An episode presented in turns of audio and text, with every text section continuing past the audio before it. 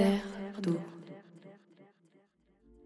La gadoue, les marais, les mangroves, les sables mouvants, les lagunes, les tourbières, les lacs, les deltas, les vasières, les palus.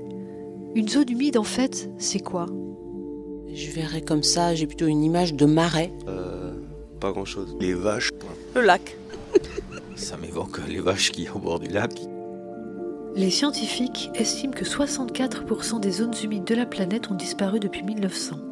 Bien qu'elles ne couvrent qu'environ 6% de la surface terrestre, 40% de toutes les espèces végétales et animales vivent ou se reproduisent dans les zones humides. Comment l'homme a-t-il appris à vivre dans ce milieu a priori hostile et en constante évolution? Quels enjeux représentent-elles à l'heure du réchauffement climatique, de l'urbanisation massive et de l'écotourisme? À travers le récit de femmes et d'hommes passionnés, découvrons ensemble ces terres d'eau.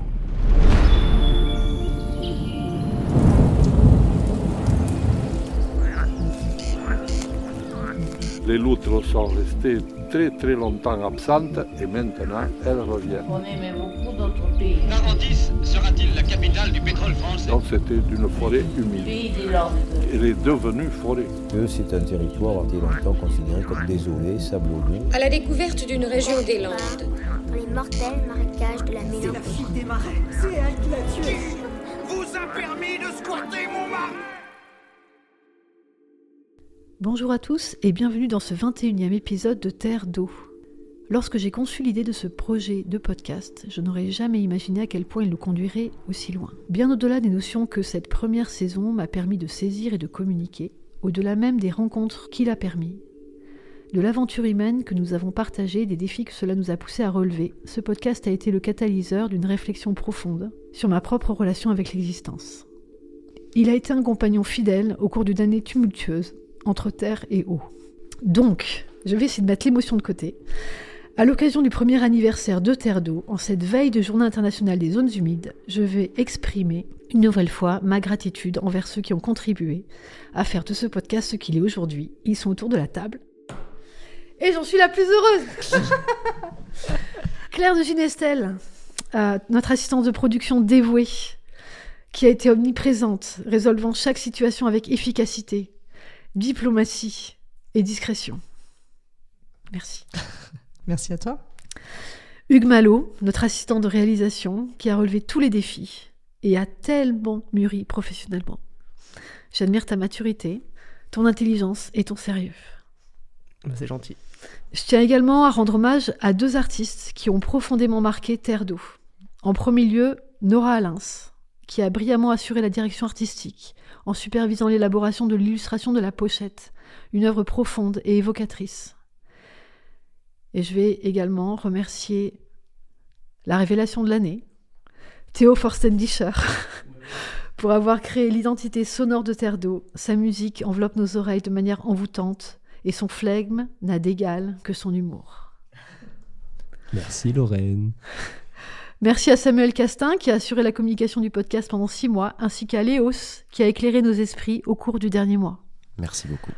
Enfin, je souhaite exprimer ma gratitude envers celle qui a permis de financer cette première saison, Sandrine Thomas. Aujourd'hui, j'ai la chance d'être accompagnée par Hugues, Théo, Léos et Claire. Ce n'était pas prévu, comme souvent, et vous avez tous répondu présent, comme toujours.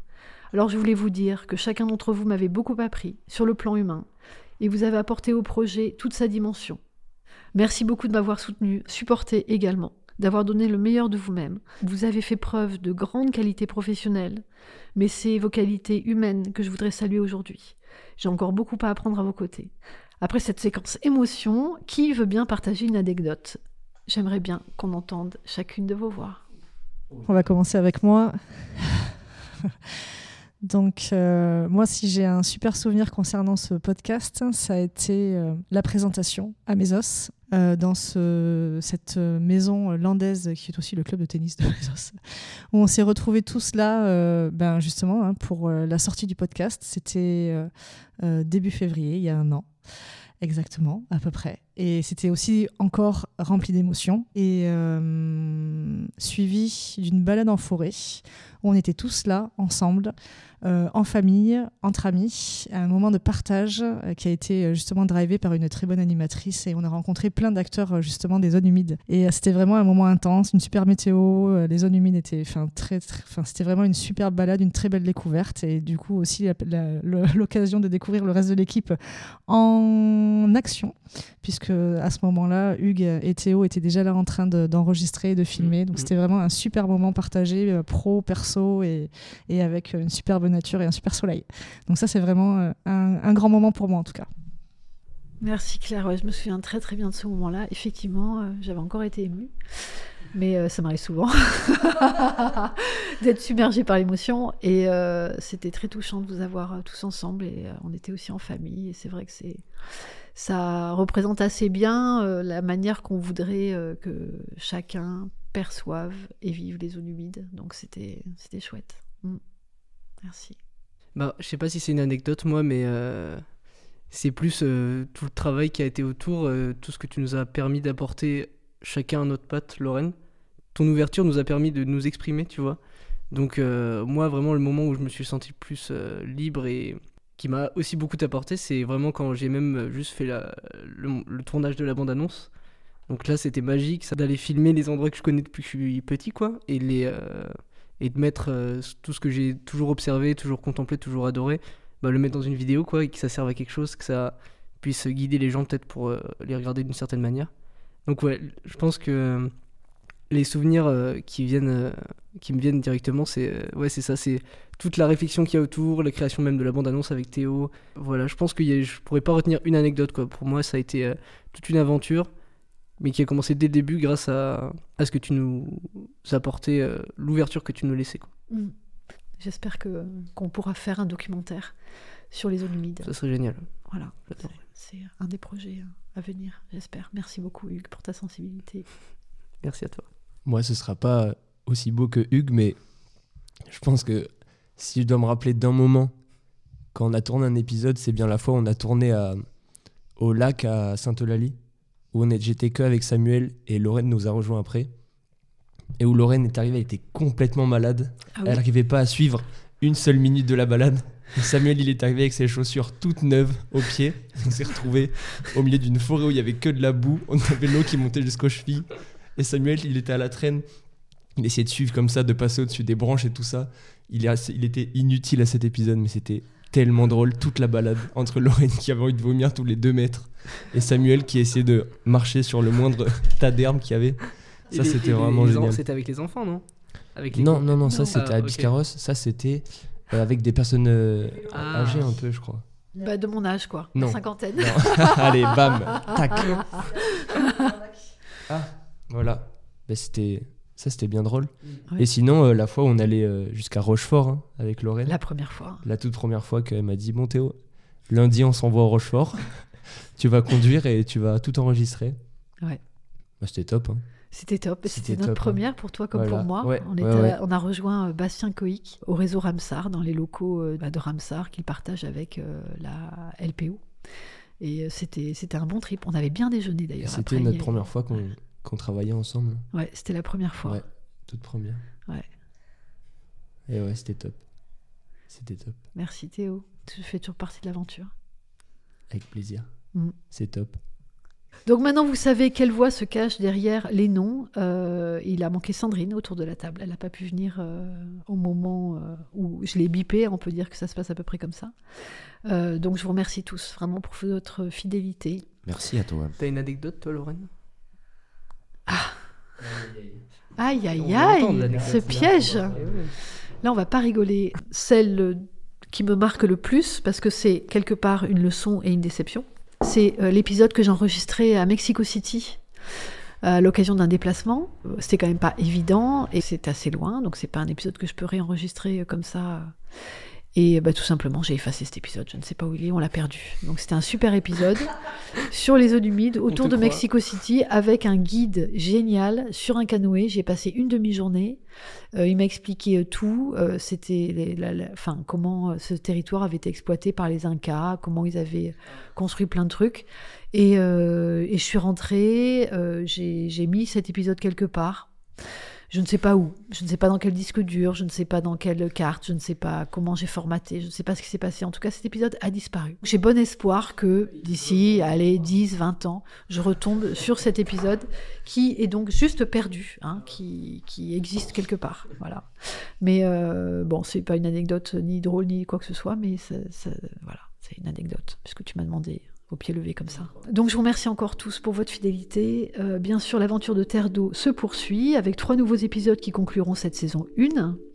Euh, cette saison, je crois, a fait un peu la fierté de nos partenaires, la communauté européenne, Payland Nature Côte d'Argent, l'agence de l'eau à Dour-Garonne, le Super U de Parentis, Bisca Grand Lac, la commune de Parentis en Borne et le réseau Ramsar. En cette veille de journée internationale des zones humides, on a décidé de rediffuser notre tout premier épisode, dont Théo a un petit peu parlé, qui avait été enregistré avec Bastien Coïc de Ramsar France et qui présente les différentes zones humides.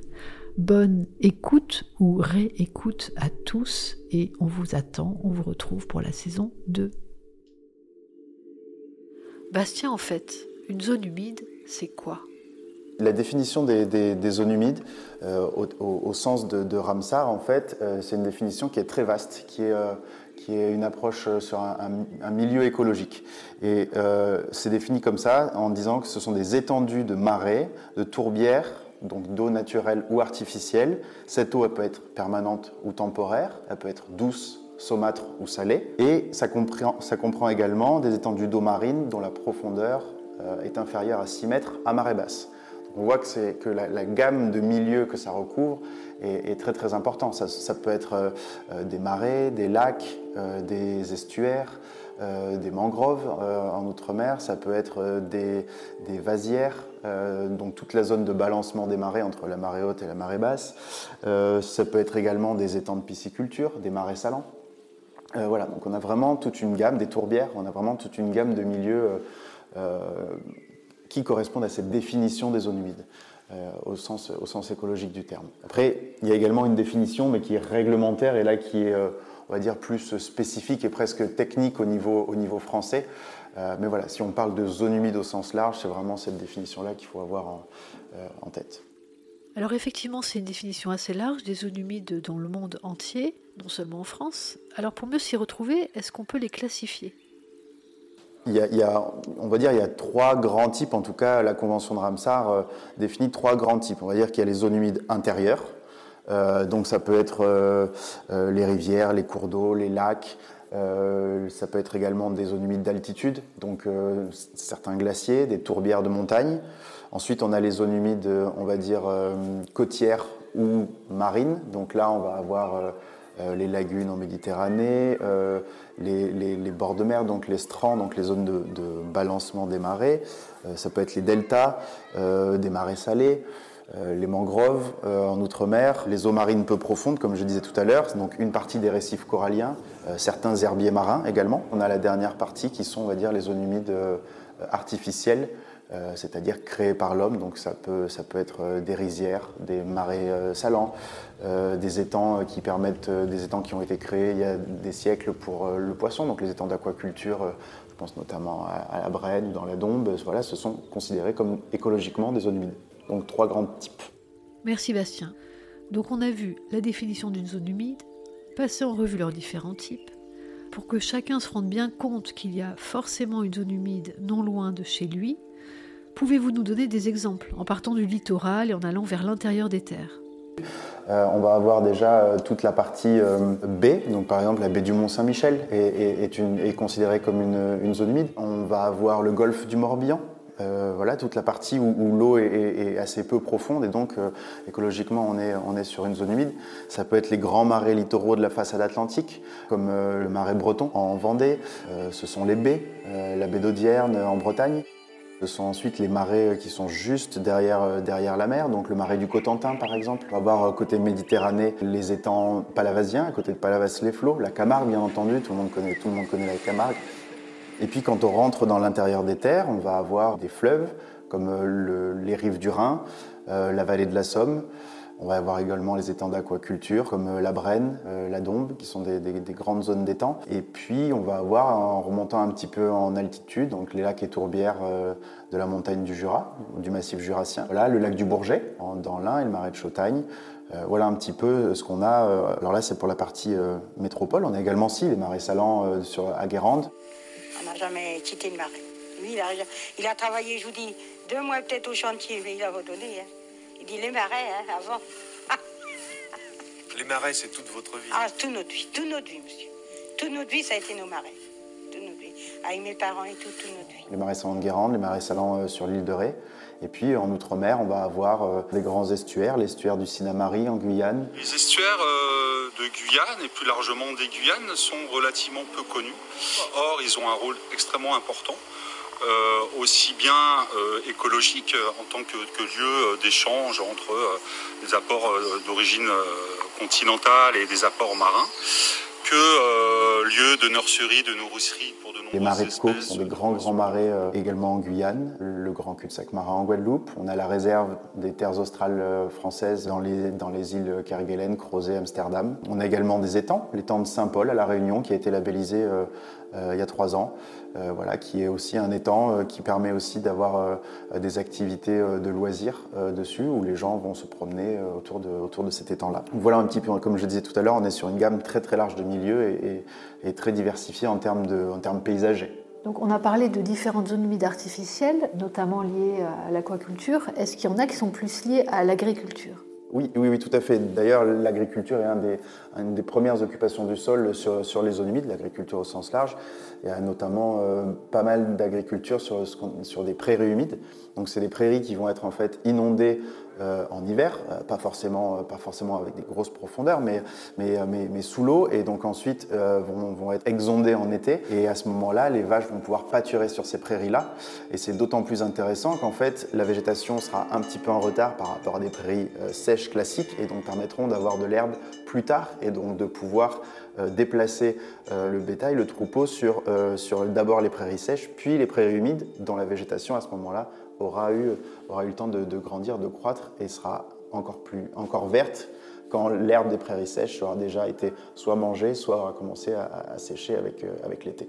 Euh, d'ailleurs, justement, à parté euh, par rapport à ça, dans les Landes, il y a les, les Barthes. Mais c'est exactement le même principe sur Angers, là, sur 6000 hectares qui sont inondés en hiver. Et, en été, il y a les vaches qui pâturent, il y a de la fauche également pour, pour, avoir du, du, fourrage. Euh, et notamment en plus avec des enjeux de préservation écologique, puisqu'il y a une espèce euh, très très rare euh, qui, niche dans ces basses vallées angevines, le râle des genêts. Qui fait, dont le nom latin c'est crex crex par rapport à son bruit qu'il fait. Et donc pour ça, il faut en fait faire une fauche tardive pour que les parce que l'animal, l'oiseau, en fait niche au sol dans les prairies et donc il faut faucher tard pour que les œufs et les petits aient le temps d'éclore et de prendre leur envol avant que les fauches soient mises en place. Donc on fauche plus tard, mais comme vous allez perdre en qualité de fourrage, on vous donne de l'argent en échange. Et c'est comme ça que j'ai commencé à travailler sur, sur, sur, les zones humides, en fait, avec vraiment une, entrée agricole et petit à petit basculer sur l'aspect environnemental et sur ces enjeux-là. C'est hyper intéressant parce qu'on est sur des milieux où il y a toujours une activité humaine et, donc on est obligé de concilier justement les différents usages, les différents enjeux de ces milieux-là, à la fois écologiques, euh, là agricole, mais ça peut être touristique, économique au sens large. C'est-à-dire les agriculteurs, quand ils ont, besoin de ces terrains-là aussi pour, euh, faire vivre euh, leur exploitation. Et, donc c'est vrai que c'est hyper intéressant, hyper complet comme, comme milieu. C'est des milieux qui étaient assez mal vus, c'est considéré comme des lieux dangereux, insalubres et autres. Quelque part, dans les mortels marécages de la mélancolie. Le, vrai souci, c'est que du coup, elles ont été, elles ont été euh, dégradées, détruites. Personne n'y allait, donc il y a une sorte de déprise, un enfrichement, et petit à petit, le, caractère humide s'est perdu. Soit elles ont été euh, asséchées, euh, soit depuis la deuxième moitié du XXe siècle, elles ont été retournées, et c'est l'urbanisation, l'artificialisation qui, les a, qui les a détruites. Mais au fur et à mesure que ces zones humides ont disparu, on s'est rendu compte en fait de leur intérêt, paradoxalement. Donc euh, on, on, sait aujourd'hui que les, les, zones humides en fait nous rendent de nombreux services naturellement et gratuitement. Bien sûr, nous le découvrirons au fil des épisodes, mais dans les grandes lignes, Bastien. En quoi les zones humides sont-elles utiles? Par exemple, la première chose, c'est l'eau. Une zone humide, va fonctionner un petit peu comme une éponge, c'est-à-dire qu'en hiver, elle va absorber et, stocker l'eau qu'il peut y avoir en excès, qui peut tomber en excès en hiver, euh, pour pouvoir ensuite contribuer plus facilement à la recharge des nappes. Et à l'inverse, en été, quand l'eau manque, elles vont relarguer une partie de cette eau et permettre de faciliter euh, le, ce qu'on appelle le débit d'étiage des rivières, donc le débit qu'il y a quand il n'y a pas d'eau dans les rivières. Donc elles vont limiter en fait les, euh, les effets de la sécheresse, donc au niveau des cours d'eau, mais également au niveau des terrains, des prairies. On parlait des prairies humides tout à l'heure. Elles vont également avoir euh, sur la côte euh, un effet de, frein, on va dire, pour, pour les tempêtes. Toutes les zones humides littorales, en fait, elles vont avoir un effet où elles vont casser les vagues et la force des tempêtes. Donc derrière, elles vont protéger les habitations humaines derrière euh, ces zones humides-là, l'effet sera vraiment atténué. Donc ça, c'est très important parce que beaucoup de gens vivent en bord de l'eau et en bord des côtes. Donc euh, ça a des enjeux aussi euh, en termes de humains. C'est également des milieux qui vont capter du carbone, capter énormément de carbone. Pas en très grande quantité, mais elles en stockent depuis des milliers d'années. Et donc le stock de carbone qui est emmagasiné dans ces sols est considérable. Euh, juste pour donner un, ordre d'idée, on parlait des tourbières tout à l'heure. Euh, les tourbières, c'est 3% euh, des terres émergées à peu près, et elles stockent 30% du carbone qui est présent dans tous les sols de la planète. Donc le ratio, il est gigantesque. Quelles seraient les conséquences d'un assèchement soudain des zones humides Le problème, c'est que quand on va assécher ces zones humides-là, le carbone va être relargué. Donc, on, va libérer énormément de carbone dans l'atmosphère si on ne préserve pas ces milieux-là. Donc, il y a cet, cet enjeu-là de, carbone. Et puis après, aujourd'hui, c'est des milieux qui vont aussi avoir des fonctions euh, épuratrices euh, pour euh, épurer l'eau. On parlait de, la quantité d'eau et le fait de la stocker et la relarguer, mais vont aussi la filtrer et l'épurer en piégeant les matières en suspension, en, en la filtrant pour faire en sorte de stocker les éléments un petit peu un petit peu polluant jusqu'à un certain seuil. Et puis après, comme on est sur des territoires qui sont à la limite entre l'eau et la terre, eh ben, on est sur ces espaces de transition, naturellement, écologiquement, c'est très riche. Donc on a une biodiversité euh, incroyable, que ce soit euh, au niveau des oiseaux, mais aussi sur tous les autres aspects de la faune, les poissons, les insectes, les macro-invertébrés, également les plantes. Donc on est sur des milieux qui sont vraiment euh, très très très riches et là-dessus, ça a des enjeux à la fois en termes de préservation de la nature, de la biodiversité d'une manière générale, mais aussi derrière pour nous humains qui allons nous promener, qui voulons aller observer la nature, ben, on est sur des milieux où il y, a toujours des choses, il y, a une biodiversité qui est très riche. Vous voulez aller dans la nature, vous voulez voir des, bestioles et des belles plantes, vous allez dans une zone humide, vous ne pouvez pas y rater, vous trouvez forcément quelque chose de joli. C'est vrai, hein je pars en vacances et à chaque fois, je vise les zones humides parce que je sais qu'il y aura des choses à voir. Mais c'est vrai qu'il y a toujours cette image un petit peu des zones humides, euh, voilà, les, les, aspects insalubres, la malaria, c'était ça, hein, c'était euh, le mauvais air, ça, ça, a beaucoup contribué. Hein, les légendes, les légendes autour des zones humides euh, ont fait d'ailleurs beaucoup de mal à, ces, milieux-là. On le voit même dans les films, dans, le cinéma, dans les BD. À chaque fois, les, les endroits mal famés où il y a une sorte de brouillard, où il se passe des choses un peu louches, où il y a les brigands qui vont. Euh, voilà, c'est dans les zones humides. Il euh, y, a eu plein d'études qui ont été faites, même, même dans les dessins animés. Hein. Qui vous a permis de squatter mon marais? Shrek, c'est l'ogre méchant que personne ne veut voir qui vit au milieu du marais. Bon ben voilà, c'est l'imaginaire collectif de la zone humide, endroit malfamé et insalubre. Mal connu surtout, en fait. Merci Bastien Coïc d'avoir trouvé les mots pour nous expliquer ce qu'est une zone humide. Dans un prochain épisode, nous aimerions en savoir plus sur l'association pour laquelle vous travaillez, Ramsar France. Nous espérons que ce premier épisode vous donne envie de chausser vos bottes et de partir à la découverte des zones humides qui vous entourent. Aujourd'hui, 2 février 2023, c'est la journée internationale des zones humides, alors nombreuses sont les initiatives auxquelles vous pouvez vous joindre. Dans le prochain épisode, nous reviendrons sur notre territoire auprès de Jean-Jacques Feignet qui nous dévoilera les secrets de la formation géologique du pays de Borne. Terre d'eau, une production Zuxo avec à la technique et musique Théo Forstendischer, au montage Hugues Malo et à la réalisation Lorraine Carpentier.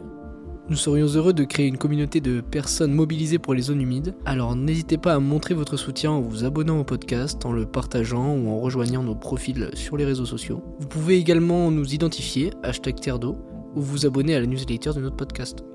Nous remercions l'ensemble de nos partenaires, dont l'Agence de l'eau Adour-Garonne, le pays Land Nature Côte d'Argent, l'Union européenne, pour leur soutien financier.